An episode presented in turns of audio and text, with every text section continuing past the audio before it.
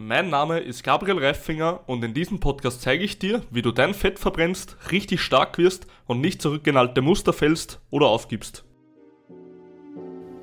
Dere und willkommen zum Power Fitness Podcast. Heute habe ich wieder mal einen richtig speziellen Gast und zwar den Silvian habe ich heute zu Gast. Silvian, stell dich doch einfach mal kurz vor. Ja, erstmal vielen Dank für die Einladung, Gabriel. Ich freue mich, äh, bei dir sein zu dürfen. Äh, ich bin Physiotherapeut aus Berlin, dort äh, vor allem spezialisiert, sage ich mal, auf ähm, die Rehabilitation, also postoperativ und natürlich dann auch den ganzen sportphysiotherapeutischen Bereich. Ähm, bin dort in sehr enger Kooperation mit der deutschen Nationalmannschaft der Turner, was natürlich ähm, ja auch den, den Hochleistungssport ähm, sehr gut mit abdeckt und darüber hinaus dann aber auch mit vielen Breitensportlern, die ja ähm, ähnliche Probleme haben, vielleicht einfach nur ähm, nicht mehr trainieren zu können, weil eine Schmerzsituation da ist oder weil eben operativ was gelöst werden musste und dann die Rehabilitation, Rehabilitation ähm, bei mir mit, mit durchgeführt wird. Mhm. Und in beiden Bereichen ähm, arbeite ich in Berlin und dann darüber hinaus dann noch online. Also auch viele Konsultationen äh, deutschlandweit, aber auch europaweit, ähm, was sehr, sehr cool funktioniert. Und äh, gerade wenn wir uns ums Thema Rückenschmerzen sprechen, glaube ich, ein Bereich, der in den nächsten Jahren noch, noch deutlich mehr kommen wird.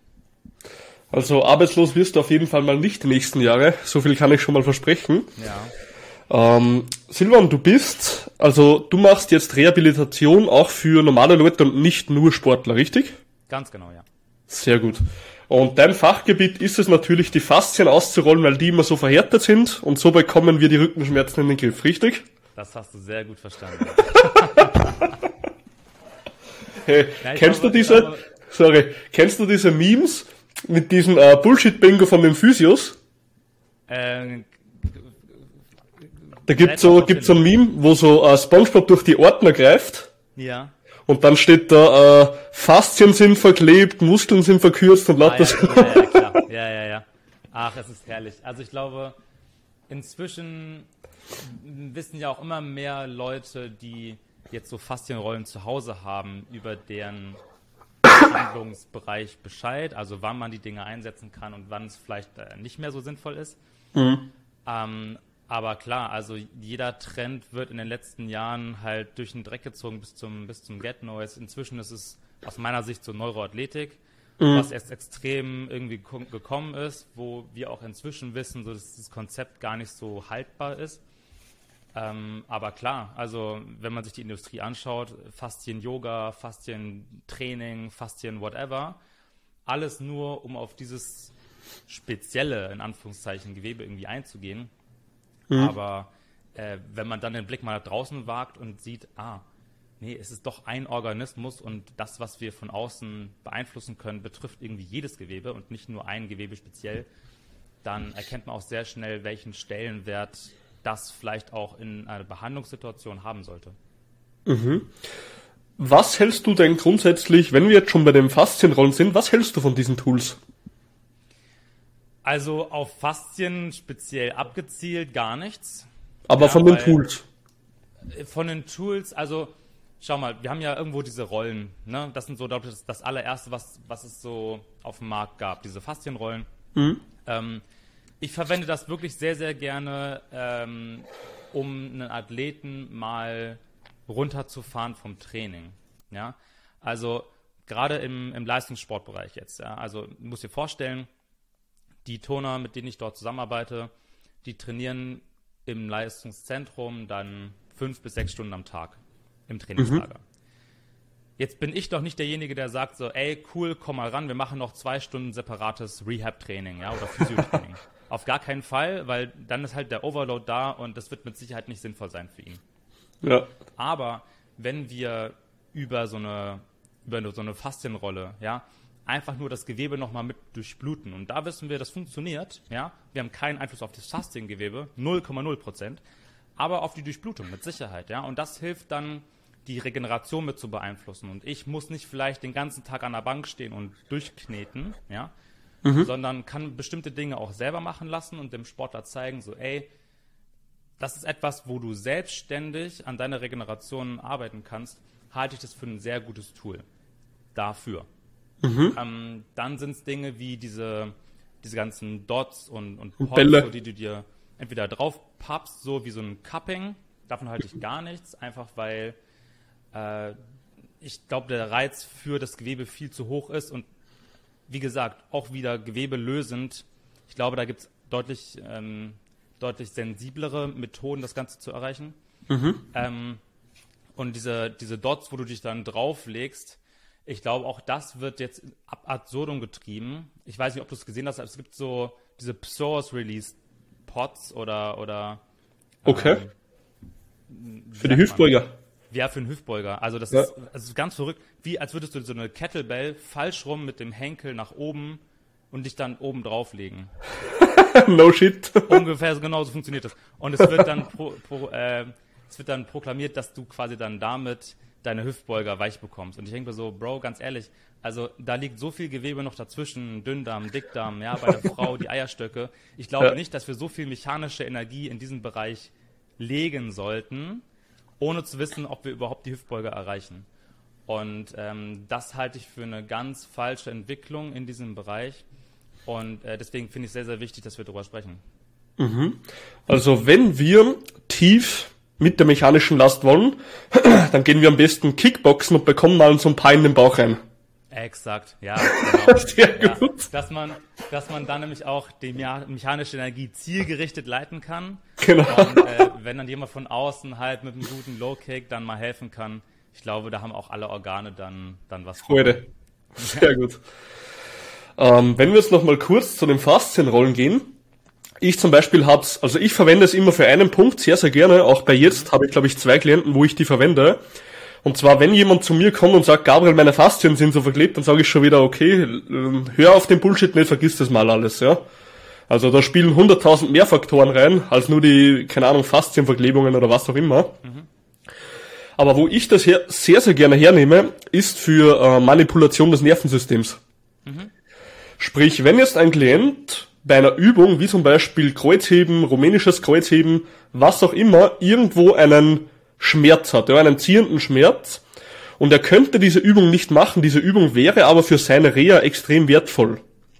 Dann kannst du mit einer Faszienrolle dein Nervensystem, wenn du dich stark drüber rollst, manipulieren, dass du für diese Einheit die Übung ohne Probleme machen kannst. Und wenn es dabei hilft, dass du letzten Endes irgendwann wieder zum alten Fortschritt kommst, ohne dass du dich überlastest, why the fuck not, ja? Also dann soll das auf jeden Fall machen. Und letzten Endes kann er die Übung wieder machen, die er vorher nicht mehr machen konnte und wird dadurch letzten Endes wieder mal ans alte Niveau kommen, ja? Ja, ich, also ich, ich weiß voll, was du meinst. Ähm, so funktioniert nachher ja auch Massage. Ja, und genau, die ja. ganzen manuellen Techniken, die wir kennen. Das hat nichts mit ähm, Blockaden lösen, mit Wirbel wieder einrenken, äh, ja. you name it zu tun, sondern es geht darum, eine Neuroregulation oder Neuromodulation auszulösen Genau. Sprich, die Verschaltung von Schmerzwahrnehmung, von mechanischem Input etc. wird verändert und reguliert. Und ähm, das ist das Tolle und Positive, was wir, was wir nutzen können, ja. Und das, das sehen wir ja auch ähm, nach einem manuellen Treatment zum Beispiel. Ja? Also ich gehe zum Physio hin, der mhm. macht 20 Minuten irgendwas bei mir, 30 äh, Minuten je nachdem und ich fühle mich danach richtig gut. Ja, oh, wie Gott, so. wie Gott. Genau, wie, wie neu geboren. Ja. Gehe aus der Praxis raus, setze mich ins Auto und ist alles wieder wie vorher. Warum? Weil der Körper nach diesem Treatment das halt wieder gegenreguliert, weil die Ursache ja nicht behoben ist, sondern weil im Grunde etwas nur temporär verändert wurde. Mhm. Und mhm. ähm, das ist das große Problem, beziehungsweise das ist das Tolle, was wir einsetzen können. Ne? Und so wie du es richtig sagst, ob es jetzt vor dem, ähm, vor dem Training im, im Warm-up-Bereich ist oder ob es vielleicht sogar vor jedem Satz sinnvoll ist, diese Dinge zu machen, dem mhm. Körper einfach mal einen anderen Input zu geben, um nicht immer in diesen Schmerzkreislauf wieder reinzugehen zu müssen. Ähm, das, ist, das ist sehr, sehr smart, das genauso zu machen. Und um noch auf eine Sache von, von vorher darauf einzugehen, die du gesagt hattest, mhm. ähm, sich nicht immer auf diesen Schmerz zu fokussieren, beziehungsweise in diesen ähm, diesen Bullshit mal loszuwerden, von wegen, dass ja. die Faszien verklebt sind. Das ist gar nicht so einfach, finde ich, weil ähm, Glaubenssätze von Kunden zu verändern, oh, kann manchmal auch, kann manchmal auch nicht das Richtige sein. Weißt du, wie ich meine? Also ja, jetzt jeden zu missionieren und zu sagen so, ey, das ist scheiße, das ist scheiße, das ist scheiße und so diese ganzen Weltbilder, mit denen jemand zu dir kommt, einzureißen, ähm, ich glaube, das kann auch zu sehr viel Verwirrung sorgen oder mhm. führen. Mhm. Und dann erreichst du vielleicht das Gegenteil von dem, was du eigentlich erreichen möchtest, dass jemand dann als Kunde sich eher abgeschreckt fühlt und, und nicht für voll genommen und ähm, dann diese Behandlung und, und Betreuungssituation gar nicht Abwehrt. so an, genau, gar nicht so annehmen kann, wie, wie du das eigentlich möchtest. Mhm. Und ich glaube, da muss man immer so einen ganz guten Mittelweg sehen, ne? weil wenn dann vielleicht auch Dinge mit dabei sind, die gar nicht so schlecht sind, sage ich mal, die du vielleicht nach und nach verändern möchtest, dann lasse ich sowas ganz gerne am Anfang mal drin. Einfach weil sich ein Kunde dann dort sicher fühlt mhm. und äh, ja, in seinen, in seinen Habits nach und nach dann in die richtige Richtung gelenkt werden kann und nicht alles auf einmal passieren muss. Mhm. Ja, was ich da zum Beispiel immer sehr, sehr gut finde, ist, die Leute eben, genau wie du gesagt hast, am Anfang, wenn halt der, der kommt ja mit gewissen Sachen zu dir, Gabriel, meine Faszien sind verklebt, Gabriel, äh, keine Ahnung, meine Muskeln sind verhärtet, ja, was es halt alles gibt. Mhm. Und es stimmt schon, würdest du ihn jetzt sofort alles abreden, was er irgendwie so glaubt in seinem Leben, ja, keine Ahnung, der Weihnachtsmann ist nicht real, dann würde der wahrscheinlich so zurückschrecken, nicht? da würde der wahrscheinlich so zurückschrecken und denken, okay, so, jetzt erzählen mir das äh, fünf Physios, bei denen ich schon war, ja. und jetzt sagt hier ein Trainer was anderes, so, jetzt weiß ich nicht, ob das serious ist. Exakt. Heißt, am Anfang lasse ich das meistens einfach stehen, bis durch das Training eine Verbesserung eintritt, und dann erkläre ich ihm die Theorie dahinter. Weil das ist ja dasselbe Thema. Gehen wir mal kurz auf Rückenverspannungen ein. Ich glaube, das ist so ein Thema, das, das Rückenschmerz und Verspannungen sind ja zwei Paar Schuhe, aber viele stecken in dieselbe Lade. Ähm, wie kann man eine Verspannung effektiv behandeln, Silvan? Hm. Also, da müssen wir viel erklären vorher, glaube ich. Ähm, so, so. Wenn wir uns, wenn, Beste Frage, was ist eine Verspannung? Weil ich hatte ja. da sogar ein Seminar drüber. Okay, okay. Also aus meiner Sicht ähm, ist eine Verspannung häufig eine Situation, wo der Körper spezifisch eher zu schwach ist. Ja. ja also musst dir vorstellen, ähm, wenn ich jetzt eine bestimmte Funktion ausführen möchte und der Körper über den ganzen Tag hin, wie es beim Rücken zum Beispiel, ja, mich stabilisieren muss und ähm, ich nicht so häufig meine Position wechsle, dann kann es ja durchaus dazu führen, ähm, dass der Haltapparat einfach irgendwann ausdauermäßig an seine Grenze kommt und dann andere Strukturen, andere Muskulatur etc. dafür verwendet wird, diese Funktion weiterhin auszuführen. Und äh, wenn der Körper das irgendwann nicht mehr kompensieren kann, dann wird es dazu führen, dass dann bestimmte Strukturen belastet werden, die dann für diese Funktion eigentlich nicht ausgelegt sind. Äh, genauso bei der Muskulatur. Ja? Also dass bestimmte Muskulatur wie Überstunden machen muss, für die sie eigentlich nicht ausgelegt ist, für, für diese Funktion. Mhm. Und wenn du mal äh, Maßkrugstämmen oder sowas gemacht hast oder sehr lange einen Gegenstand vor den Körper gehalten hast, ja. dann wirst du mit Sicherheit gemerkt haben, dass die Schultermuskulatur irgendwann anfängt so richtig zu brennen. Ja, und wieso diese Verspannungen, die wir meistens im Rücken haben, das ist ein sehr ähnlicher Schmerz dann plötzlich, der sich entwickelt. Mhm. Woher kommt das? weil Stoffwechselprozesse nach und nach nicht mehr äh, richtig ablaufen, ne? weil die ähm, Nährstoffe nicht mehr richtig gut in, ins Gewebe kommen, weil Sauerstoff nicht mehr gut ins Gewebe kommt, weil unser Körper eben nicht für acht Stunden in einer Position ausgelegt ist, ja. sondern für dynamische Prozesse. Und in einer Welt, wo wir einfach viel statisch uns äh, aufhalten, also ob jetzt sitzend, ob stehend, ja, also ich mache da gar keinen Unterschied. Eine Position für acht Stunden ist scheiße. Ja. Ähm, in so einer Gesellschaft, in so einer Situation äh, treten natürlich Dinge häufiger auf, dass dann eben ja, Überlastungsprozesse entstehen. Und wenn wir mal ganz ehrlich sind, die Leute, die häufig zu uns kommen, sind eher untertrainiert als übertrainiert. Und ja. ähm, profitieren vielleicht mal davon, an ihre Leistungsgrenze zu gehen. Ne? Weil wenn ich mich dann aufs Sofa setze, nach acht Stunden Arbeit und äh, dann eigentlich nur auf der Couch liegen und sagen, ja, ich kann mich gar nicht entspannen. Ja, vielleicht brauchst du einfach mal Training an deiner Leistungsgrenze, damit du halt dann dich auch vom Nervensystem mal wieder runterfahren kannst. Und ähm, ein Kollege von mir, der hat das äh, letztens ganz, ganz toll eigentlich erzählt. Äh, die Leute, die, die zu uns häufig, ja, äh, mhm. es ist übergeneralisiert, aber ich glaube, man kann das schon so sagen. Äh, Leute, die zu uns in die, in die Physio kommen, die sind ähm, häufig an einem, ich sag mal, ganz großen Gesundheitsproblem erkrankt und nicht an einem strukturellen Problem. Ja. ja also, dass dort Lifestyle-Faktoren, ähm, Schlafverhalten, Trainings, Trainingsverhalten insgesamt, ja, eigentlich angepasst werden müsste und nicht nur eine Blockade gelöst und alles ist wieder heile. Ja. Und das ist ein großer Faktor, der dann Verspannungen auch mit, mit provoziert. Deswegen finde ich auch, also kennst du das, wenn Leute so sagen, okay, ich bin Personal Trainer oder so, und ich hasse diesen Begriff, weil Personal Trainer heißt auf Deutsch gesagt, du kommst zu mir eine Stunde rein und dann bist du mir eigentlich scheißegal. Mhm. Und ich mag eben ja den Begriff Coach mehr, weil im Endeffekt hilfst du ja den Leuten auch beim Alltag, dass sie eben diese Probleme nicht mehr bekommen. Ja, und das ist halt also, der Unterschied zu Coach zu Trainer, ne? 100 Prozent. Ähm, wir sehen auch leider wie so eine Gegenentwicklung. Jeder ist inzwischen Coach für irgendwas.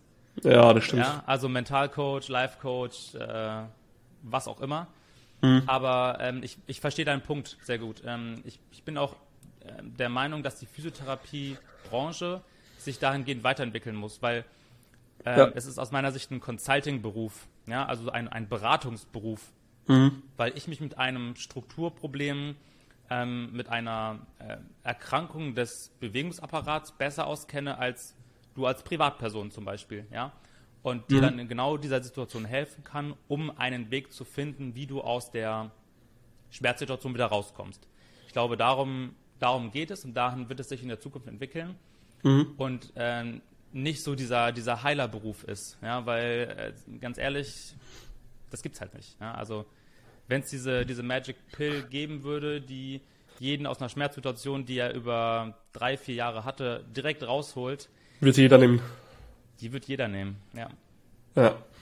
Und ich finde das auch so gut, wie du gesagt hast, dieses äh, Schulterziehen, wenn du jetzt einen Arm nach vorne hast und du würdest in der vorderen Schulter so ein Ziehen spüren, dass das ähnlich ist wie die Verspannungen.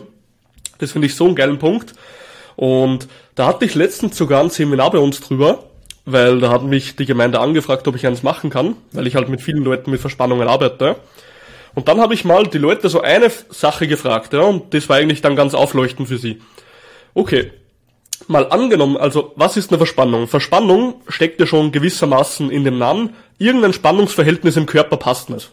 So, irgendetwas zieht verhältnismäßig immer mehr und irgendetwas verhältnismäßig eher weniger. Also irgendein Spannungsverhältnis gefällt dem Körper gerade gar nicht. Das zeigt er dir. So. Bringt uns das jetzt was, wenn wir jetzt zum Masseur laufen und der, der haut dir da dreimal am Buckel rauf und letzten Endes hast du das Nervensystem manipuliert für zwei Tage und dann kommt's wieder oder kannst du den Körper verhältnismäßig wieder auf ein Niveau bringen durch Muskel- und Kraftaufbau. Genau wie du gesagt hast, meistens ist das ein Kraftdefizit.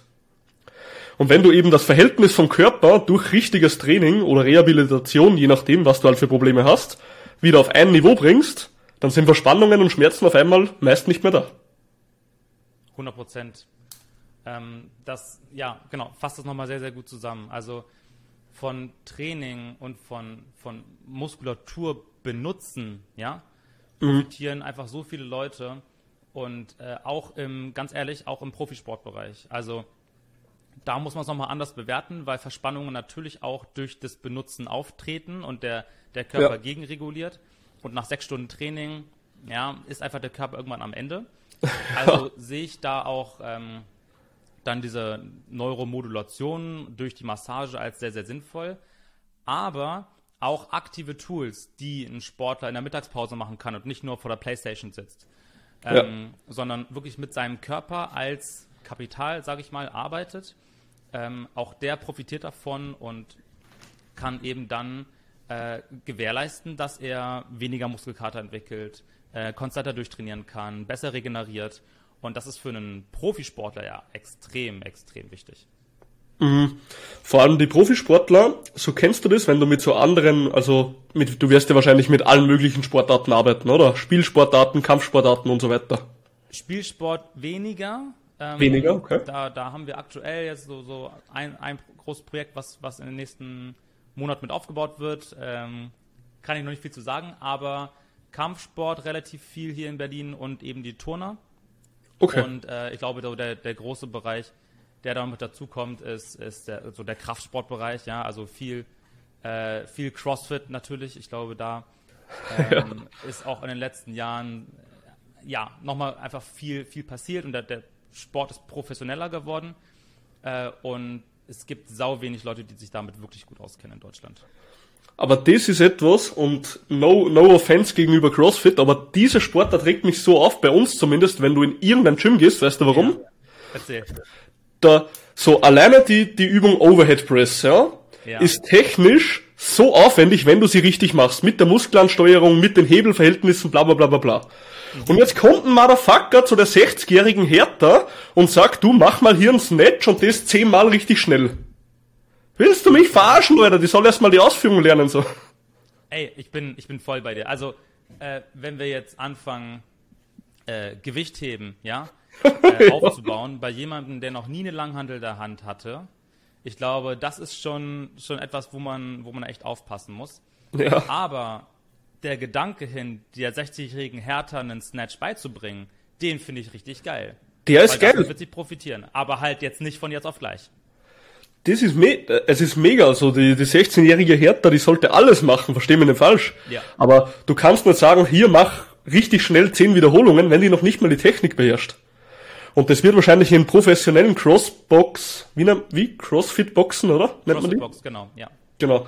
Das wird da komplett anders sein, aber ich sehe es halt bei uns in so ganz normale Gyms, da gibt's so Crossfit-Kurse und da wird halt einen kompletten Laien eine Langhantel in die Hand gedrückt und gesagt, mach 20 Mal die Übung richtig schnell, die kennen die Übung nicht mal.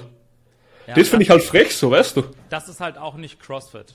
Ja. Also es geht nicht darum, also es gibt ja diese Memes, ich kenne die alle. Sie vermarkten ja, so, sie vermarkten so. Ach, natürlich, aber diese Memes gibt ja bei alles so, ne? Und dann Crossfitter, die einfach nur so durch die, ich weiß nicht, sagt dir ähm, der Johnny Münster was? Ja, klar. Ja, ja.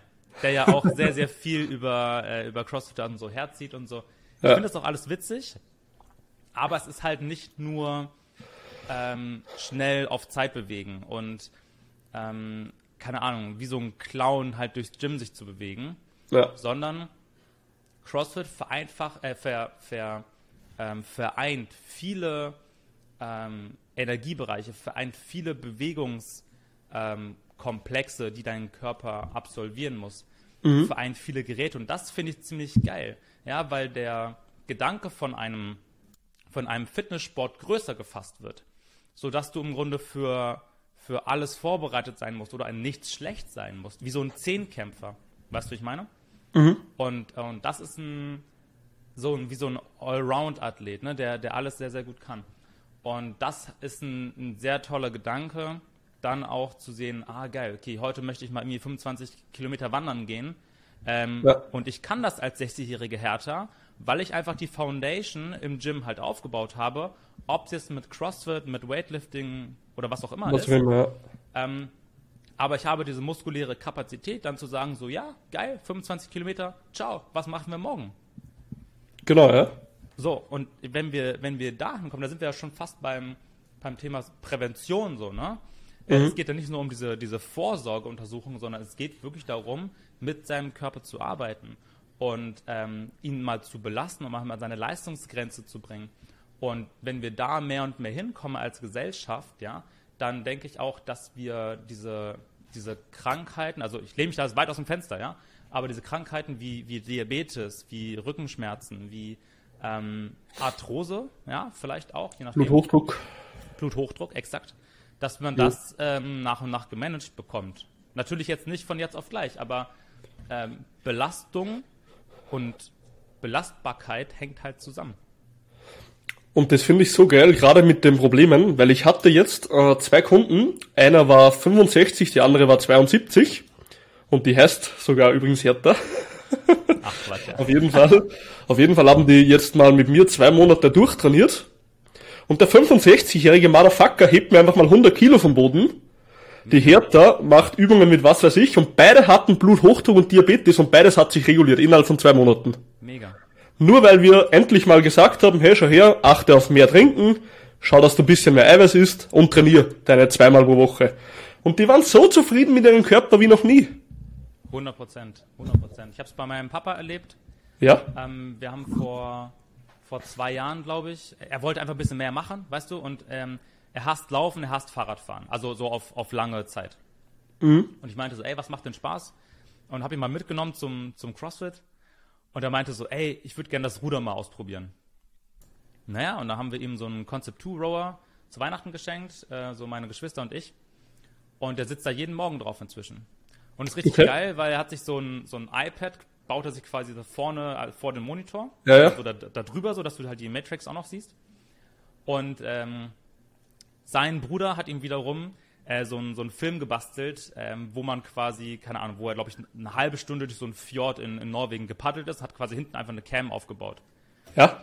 Und damit fährt mein Papa einfach jeden Morgen 20, 30 Minuten und ähm, er fühlt sich besser, er ist vitaler, ja, er ist konzentrierter bei der Arbeit, ähm, Blutdruck geht runter oder reguliert und ähm, äh, auch so diese, diese Fressattacken, so die er hatte, gerade morgens, ja, ja, deutlich weniger. So Marmeladenbrot braucht er gar nicht mehr, sondern das ist halt dann mehr irgendwie äh, sehr, sehr proteinreich, nicht so kohlenhydratreich am Morgen. Und äh, das sind, also diese Anpassungen alleine durch nur, in Anführungszeichen, 20 Minuten Rudern am Tag, das ist hervorragend.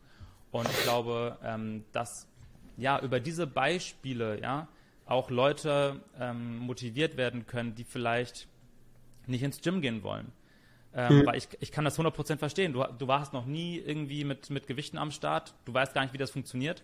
Ja, dann sind es vielleicht erstmal diese Ausdauerbelastungen, die dir helfen, auch wenn es, keine Ahnung, zwei Kilometer Joggen ist, ja, oder nur, nur erstmal ein Kilometer als Intervall.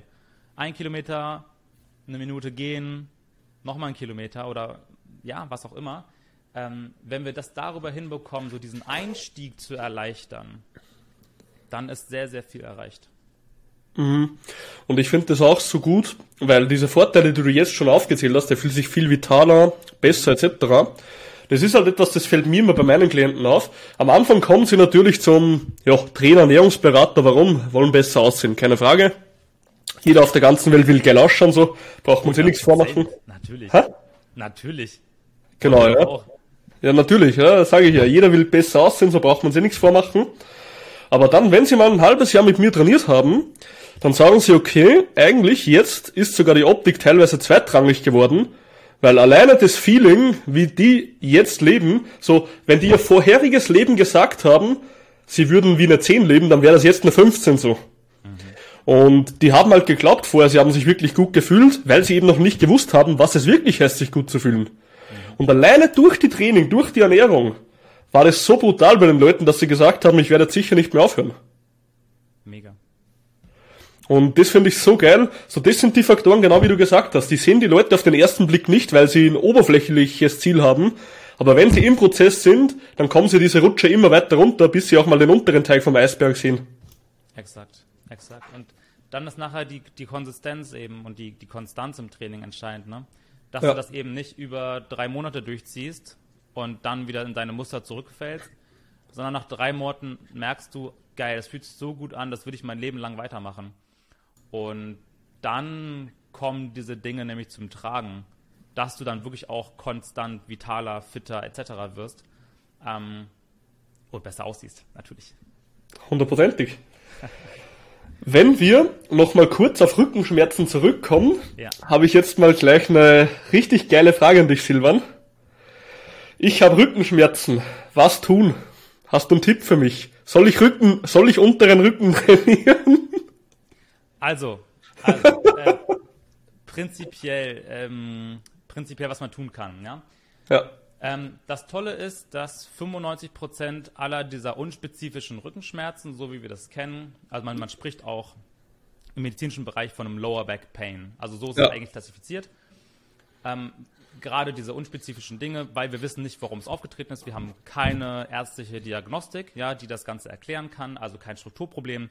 Sprich, Bandscheibe ist nicht dafür verantwortlich, ähm, kein Ausstrahlen ins Bein irgendwie, mhm. ähm, kein, keine muskuläre Verletzung, ja. Ähm, aber trotzdem ist dieser Schmerz da. So. Und von diesen Dingen gehen 95% wieder von ganz alleine weg. Das ist super. Innerhalb von sechs bis acht Wochen. Was kann ich also machen in der Zeit? ähm, wenn ich jetzt viel im Training bin, Training anpassen und regulieren. Heißt bei einer Kniebeuge zum Beispiel Range of Motion regulieren. Also vielleicht nicht die volle Tiefe, sondern vielleicht nur eine halbe Kniebeuge bis zur Box runter und wieder nach genau. oben.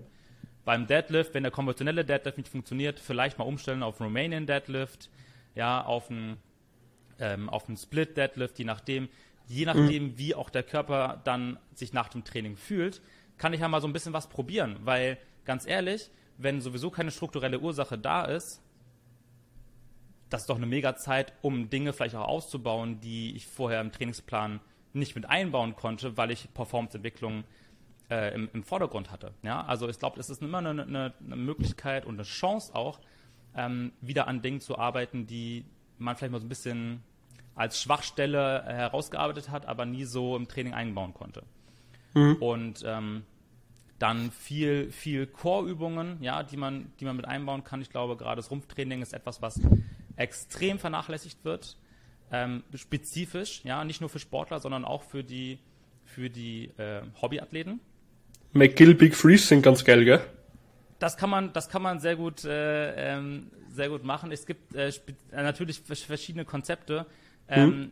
Ich bin immer ein Fan davon, mal Range of Motion zu geben. Ja, also auch mhm. im Bauch, einen Bauchmuskel nicht aus der neutralen nur in die Flexion gehen zu lassen, sondern äh, wenn du auf dem GHD zum Beispiel, zum Beispiel, sitzt oder dich an der Sprossenwand oder so einklemmst, ja, mhm. und auch mal nach hinten den, den Sit-Up runtergehen kannst, also den Bauch komplett vorspannst und dann kontrahieren lässt, ja, mhm. hast du mal einen ganz anderen Reiz auf diesen Bauchmuskel, als er ihn eigentlich kennt.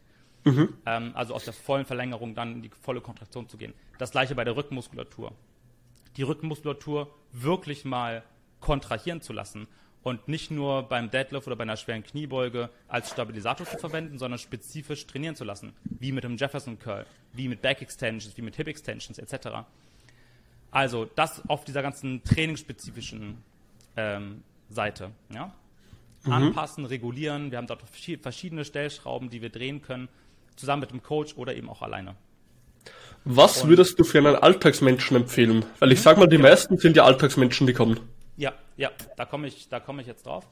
Mhm. Ähm, Variation im Alltag. Ja, also wenn ich merke, ah, irgendwie acht Stunden sitzen, ich kann aber mit dem Workflow, den ich habe, jede Stunde mal kurz mir eine Tasse Kaffee holen oder na, vielleicht auch ein Glas Wasser, ja, oder mal zum Kopierer laufen und zurück oder mhm. mal zehn Air Squats machen und mich dann wieder an einen Arbeitsplatz setzen oder eben hinstellen, wenn das möglich ist, noch geiler ja, dass ich darüber Variationen bekomme.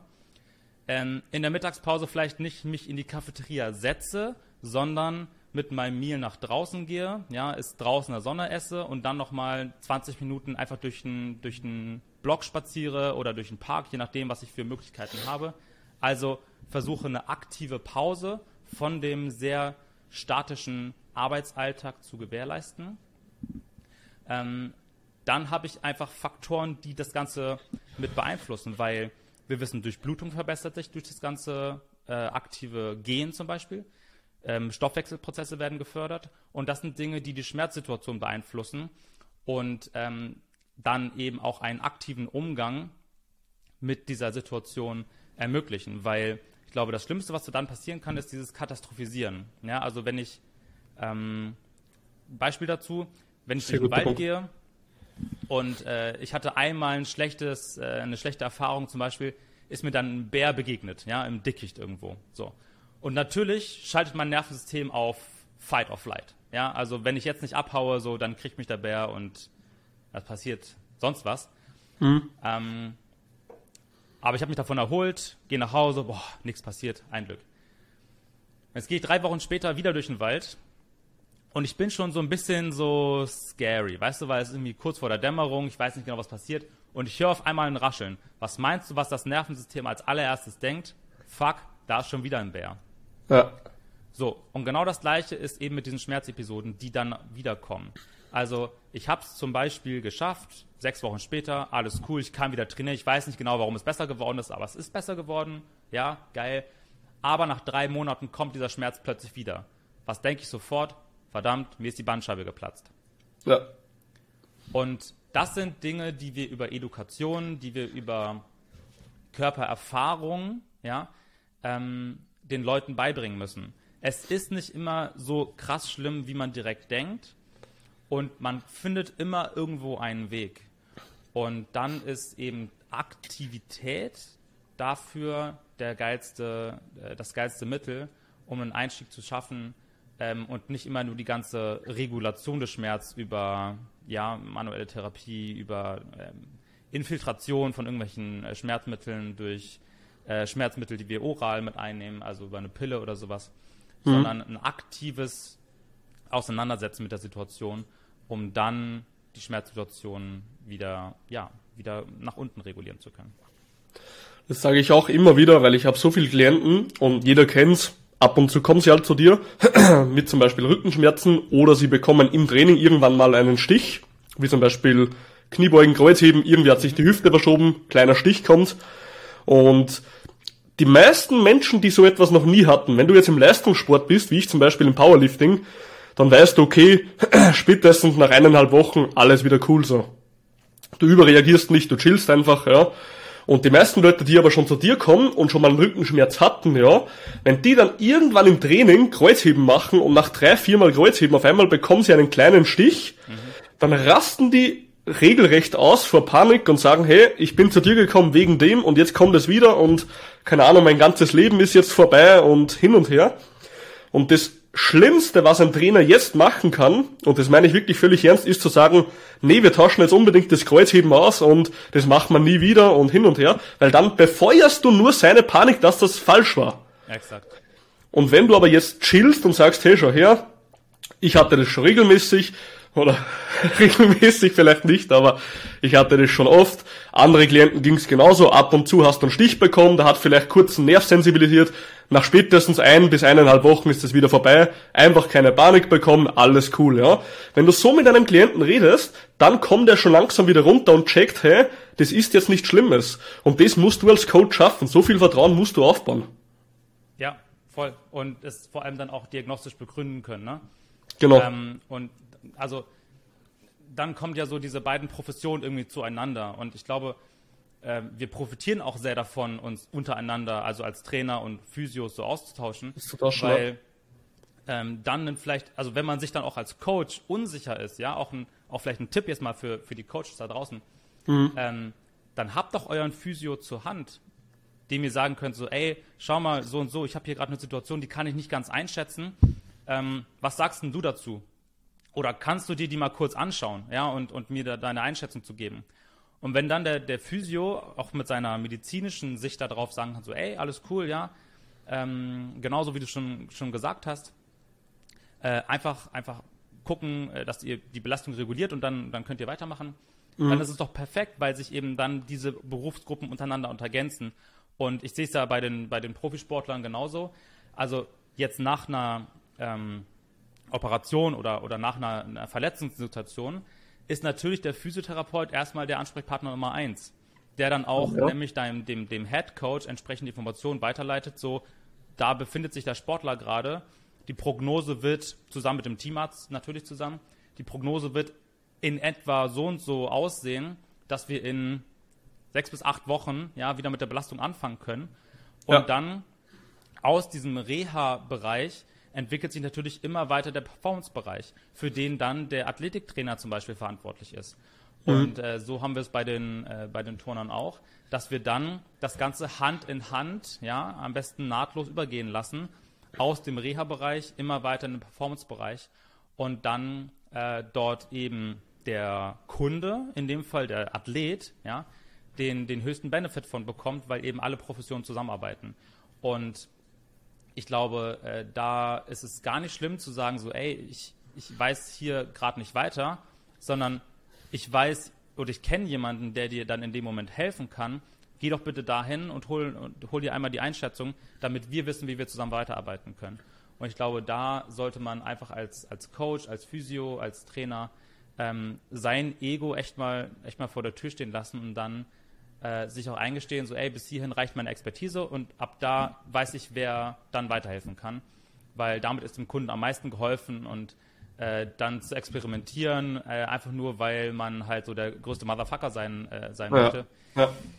ich glaube nicht, dass das, dass das gewinnbringend ist. Und das ist etwas, das regt mich generell in dieser ganzen medizinischen oder Trainingsschiene auf, mhm. weil ich zum Beispiel habe ja durch meinen Podcast, durch meine ganzen Bekanntschaften, ich habe ja wirklich ein relativ großes Netzwerk an Leuten. Schön, ja. Und das ist auch sehr, sehr wichtig, weil nur so kannst du die Leute am besten betreuen, finde ich. Du wirst genauso ein großes Netzwerk haben durch euren Podcast und so. Mhm. Und das ist etwas, das fuckt mich megamäßig ab, wenn Leute immer wieder auf ihren eigenen Ego rumsitzen. Nee, wir machen jetzt das, obwohl der keinen Schimmer von diesem verfickten Thema hat. So, du kannst doch nicht mit der Gesundheit von irgendeinem Menschen spielen, nur weil du jetzt hier sitzen musst und auf deinem eigenen Ego rumsitzt. True. So, ja. what the fuck bist du für ein Vollidiot? Sei mir nicht böse. Und das ist auch etwas, und da will ich jetzt, ich will jetzt gar nicht irgendjemanden blamen, aber da regen mich Ärzte teilweise so auf, weil Ärzte senden meistens niemals einen Menschen zu einem Ernährungsberater oder so, zu Physios schon, aber zu Ernährungsberater nicht, wenn die stark übergewichtig sind, Bluthochdruck haben und Diabetes haben. Nee, da bekommst du lieber Bluthochdrucktabletten, anstatt dass die mal zu, einer, zu einem Ernährungsberater gehen, weißt du? Ja, also ähm, da, da kurz einzu, einzuwerfen, der Anteil der Ernährungsmedizin ist auch im normalen Humanmedizinstudium einfach ultra klein. Ja. Ja, also ich glaube, es ist nicht das Problem des Arztes oder der Ärztin, sondern halt das Problem der Ausbildung. Das haben wir in der Physiotherapie genauso. Also wir lernen dort Dinge aus den 80er Jahren, die einfach gar nicht relevant sind. Ja, es ist furchtbar. Dreht ähm, auch, ja. aber deswegen, deswegen kannst du es halt darauf nicht hin begründen, weil einfach die Ausbildung so schlecht ist und deswegen dieser, dieser Blick für das große Ganze nicht beigebracht wird. Ja, und deswegen kann ich sehr gut nachvollziehen, dass man dann erstmal nur an das Medikament denkt und nicht an die Ernährungsberatung. Ja, aber ein Mensch, der was jetzt 10 oder 15 Jahre Arzt ist, der wird sich doch mal ein bisschen mit Ernährung auch beschäftigt haben. Zumindest denke ich mir das jetzt so. Und dass der dann nicht mal sagt, hey, schau her, Diabetes, das ist ja schon sehr, sehr gut bekannt, zumindest der Typ 2 ist sehr gut behandelbar mit Bewegung, mit Ernährung und so weiter. Ja, voll. Dass man da nicht sagt, hey, probiert das mal, bevor wir jetzt sofort dein Leben lang auf Tabletten umsteigen, so. Nein, also bei dem Punkt bin ich absolut bei dir. Ähm, es gibt die und die Leute, oder? Also das ist ja bei den, bei den Trainern, bei den Physios genauso. Ich glaube auch bei den Ärzten ist es, ähm, gibt es viele Leute, die sehr, sehr fortschrittlich arbeiten, die, die sehr, sehr weit sind, die einfach auch sehr ganzheitlich denken können. Mhm. Und dann gibt es wieder so diese schwarzen Schafe, ja, aber wie in jeder Branche auch.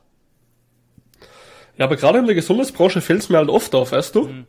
Klar. Weil die meisten sagen halt etwas, was sie irgendwann mal gelernt haben und selbst wenn es nicht hilft, dann wird das einfach weitergemacht über Monate. Und das verstehe ich einfach nicht teilweise, weil letzten Endes arbeiten wir doch alle für dasselbe Team so ja. und da muss man sich doch nicht schämen, mal jemanden anderen zu fragen. Voll, voll. Bin ich, bin ich absolut bei dir. Und da müssen wir als Branche hinkommen. Ja, dass das genauso funktioniert. 100 Prozent. Wäre das Optimum. Schauen wir mal, ob wir es schaffen, aber probieren wir es, oder? Uns, wir sprechen uns in zehn Jahren nochmal und dann gucken wir, wo wir stehen. Ihr habt es gehört, in zehn Jahren nächster Podcast mit Silvan. Gleich in den Kalender eintragen. Perfekt. Aber eins noch zum Rückenschmerz und zwar, was mir aufgefallen ist, und das ist ein Punkt, der ist bei 99% aller Alltagsleute, die zu mir kommen, wegen so Problemen immer. Die meisten Leute haben viel zu wenig Kraft im Arsch und das ist so. So, Gluteus Maximus, wenn du den richtig trainierst mit RDL oder Deadlift oder irgendwas, mhm. dann ist es meistens alles cool so. Also, ja, ähm, da muss man, da muss man auch nochmal einfach erklären, so, ne? Dass ja. das Coole ist, dass was viele Leute auch, äh, glaube ich, nicht wissen. Äh, der Gluteus Maximus ist sehr, sehr dicht verwoben mit dem unteren Rücken. Genau, ja, mit Latissimus. Über die, über die untere Rückenfaszie. Wo die ganzen Faszientherapeuten wieder ankommen, so, ja, da müssen wir die untere Rückenfaszie lösen ja, so. Nee, Bro, ist okay. Ähm, es geht darum, dann ähm, einfach mal dort eine Widerlage auch zu geben und den unteren Rücken zu unterstützen, weil der Arsch ist einfach extrem viel stärker, ja und mhm. äh, hat einen extrem geilen Hebel in Richtung Hüftstreckung, also Aufrichtung vom, vom Becken. Mhm. Und äh, damit unter den Rücken zu unterstützen, äh, ist, ist sehr, sehr geil und kann natürlich ein Faktor sein, der dann ähm, das Ganze mit beeinflusst. Äh, aber auch ein spezifisches Training für den Rücken ist halt sich, si sicherlich sinnvoll und, und kann dort äh, helfen, den Schmerz zu regulieren. Da muss man einfach verschiedene Dinge mal ausprobieren. Aber ich bin voll bei dir viele äh, haben den Arsch noch nie so richtig trainiert. Und deswegen finde ich zum Beispiel Kreuzheben so geil, weil du hast einfach die komplett hintere Kette, mhm. die bei den meisten eh schon wirklich unter stärkerer Spannung steht, weil sie immer nach vorne arbeiten. Mhm. Hast du halt die komplett hintere Kette unter Spannung, die muss die Spannung halten. Das Becken muss sich gerade ausrichten und das hat so viel geile Faktoren. Also so Kreuzheben ist einfach meine Favoritenübung bei Kreuzschmerzen so. Voll, voll. Und ähm, ich glaube, dass wir auch da dann in den, in den kommenden Jahren noch viel mehr auf ähm, auf Ansteuerung, auf, auf Koordination auch, auch, auch irgendwie auf eingehen müssen. Mhm. Äh, ich merke es bei mir im eigenen Training, ich merke es mit dem Training mit den, mit den Profisportlern auch, dass ähm, die Übungen im Gym gar nicht so angesteuert werden, häufig, ähm, wie sie vielleicht angesteuert werden sollten. Und da finde ich zum Beispiel das Bodybuilding halt einfach richtig geil, mhm. weil ein Bodybuilder sich damit tagtäglich beschäftigt, wie bekomme ich den Pump an die Stelle, wo ich ihn hinbekommen möchte, wie bekomme ich diese kleine Muskelpartie doch noch angesteuert? Wie bekomme ich ein spezifisches Training hin? Ja? Und das sind doch Dinge, die mir in einer Schmerzsituation extrem hilfreich sein können. Oder eben auch als Physio in der Phase, wo ich postoperativ ein spezielles Gewebe wieder aufbauen möchte. Ob es jetzt Muskel, ob es jetzt eine Bandstruktur, ob es jetzt ähm, äh, Knorpelgewebe oder, oder ähm, Knochen ist. Ja? Äh, nachher kann ich mit dem Training dort einen spezifischen Reiz drauf nehmen. Und äh, wenn dann Kunden von mir nach dem Training sagen so, ey, so habe ich meinen Rücken, so habe ich meinen Arsch, so habe ich äh, meinen Oberschenkel noch nie vorher Gespürt. ja, ja. dann ist es auch so geil, weil wir jetzt plötzlich mal anfangen, spezifisch zu arbeiten. Ja, mit einem Pull-up auch wirklich mal den Lat zu treffen und nicht alles aus dem Bizeps zu ziehen. Das ja. sind Dinge, die sich halt über Jahre entwickeln. Also ich habe im letzten Jahr nochmal komplett neues Squatten gelernt. No joke. Einfach weil okay. ich die, die Übung einfach ganz anders nochmal verstanden habe und ähm, viele Dinge verändert habe, die jetzt dazu führen, dass ich mich einfach sehr, sehr geil fühle. Ähm, Pull-up habe ich im letzten Jahr nochmal komplett neu auseinandergenommen und kriege ihn jetzt schön aus dem Latt gezogen. Und das waren Dinge, die ich einfach auch bei mir selber mir eingestehen muss, habe ich jahrelang falsch gemacht. Hast die Ellbogen nach unten gedrückt, richtig? Beim Squatten? Aber ähm, auch, ja, aber auch beim Pull-Up einfach Ellbogen nach unten drücken. Vor, vor, allem über den Ellbogen mal zu ziehen. Ja. Ja. Also ob das, egal welche, welche, welche, welche Ruderbewegung äh, oder welche Pullbewegung, ja. mal drüber nachzudenken, über den Ellbogen zu ziehen und nicht nur die Hand zur Brust zu führen, hat mir extrem weitergeholfen, da Total, auch den, ja. den, den Fokus drauf zu geben, ja. Und hast du bei den Squats, weil wir gerade schon gesprochen haben, mhm. jetzt hau ich kurz einen Nerd von mir raus, weißt du warum, also du hast ja schon das erwähnt, du ziehst ja die Stange mit den Ellbogen in den Körper, richtig? Mhm. Weißt du, warum das beim Squatten so einen riesen Vorteil hat? Und da haben wir heute eigentlich schon gesprochen drüber. Äh, naja, also du hast ja vor allem nochmal Lattansteuerung.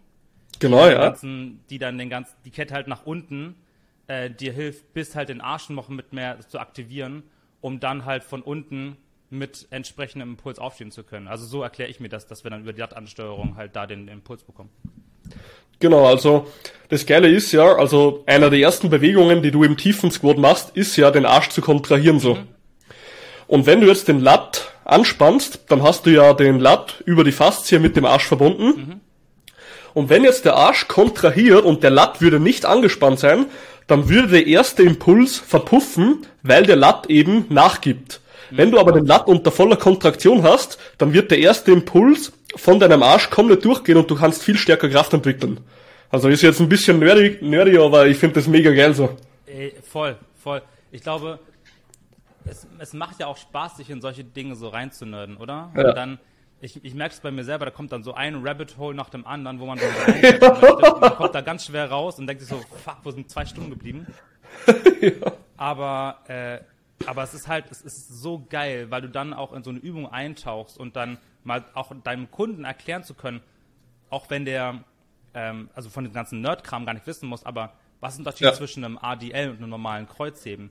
Was ist der Unterschied zwischen einem Squat-Pattern und einem Hinge-Pattern, also einem, einem hüftbeugenden Pattern? Was für komplett unterschiedliche Bewegungen sind, ähm, die auch anders koordiniert werden müssen. Und wenn mhm. das einfach dein Kunde versteht und das ansteuern kann und das koordinieren kann, dann kann er auch hüftdominant und Knie, kniedominant arbeiten. Und dann wird es richtig geil, weil du dann eben spezifisch arbeiten kannst und das bringt halt den Kunden weiter. Genau so ist es. Einfach funktionelle Anatomie verstehen sozusagen. Genau, genau. Ne? Und nicht halt auf, auf äh, höchsten medizinischen Level oder biomechanischen Level. Das interessiert deinen Kunden auch einen Scheiß, sondern es geht wirklich darum zu erklären, so, ah, was passiert mit der Ansteuerung, wenn du das und das machst und was passiert, wenn du es so und so machst. Und wie genau. können wir das aufs Training anwenden. So, dass es auch ein ganz normaler Typ einfach versteht. Ganz genau, ganz genau, ja. Perfekt. Silvan, ich glaube, das war ein geiler Podcast heute, oder? Mega, ja, hat mir sehr viel Spaß gemacht. Ja, war auf jeden Fall geil. Ähm, weißt was? Lass uns beide noch einmal einen Tipp für jemanden mitgeben, der schon länger Rückenschmerzen hat oder vielleicht jemanden kennt, der Rückenschmerzen hat. Lass uns beide mal ein Rad raushauen. Fang du mal an. Mhm. Also, ähm, was, was wir vorhin ganz viel besprochen haben, worauf ich nochmal drauf eingehen möchte, sind diese, ähm, diese Gesundheitsprobleme. Ja? Also wenn jetzt ein Rückenschmerz schon über sechs, über acht Wochen, über zehn Wochen da ist und sich gar nicht verändert, dann muss ich mal davon wegkommen zu sagen, es ist ein Strukturproblem. Und ähm, ich habe vielleicht auch, ich war schon beim Arzt, ich war schon beim MRT und ich habe nichts gesehen, ja, es ist irgendwie, trotzdem ist dieser Schmerz da. Dann sollte ich einfach mal ein bisschen größer denken. Also, wie kann ich mein Schlafverhalten, wie kann ich mein Ernährungsverhalten, wie kann ich mein Trainingsverhalten in eine Richtung optimieren, in der ich dann auch nachvollziehen kann, was passiert. Also vielleicht mal an einer Schraube zur Zeit drehen, gucken, okay, hat es einen Einfluss darauf? Nee, okay, ich nehme mal die nächste Schraube. Und ähm, dann darüber zu arbeiten, also den Organismus als Ganzes zu betrachten und zu versuchen, das zu regulieren, als nur zu gucken, ja, wir haben das ja ganz, ganz äh, häufig in der Medizin, eine Davos-Medizin, da wo es weh tut, also ja. wie mit so einem Fernrohr wirklich nur an einen Spot zu gucken. Ähm, davon Bestes Beispiel und Knie. Das große, und das große Ganze zu sehen. Bestes Beispiel Knie, oder? Ach, natürlich. Ja, also ich gucke nur aufs Knie.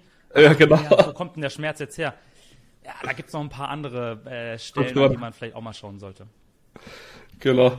Na, sehr gut. Also einfach diese Stellschrauben sozusagen probieren, Schlaf, Essen, Training, was auch immer und schauen, was hilft dir aktiv.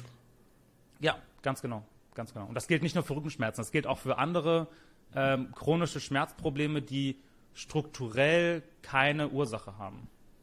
Mhm. Sehr gut, ja.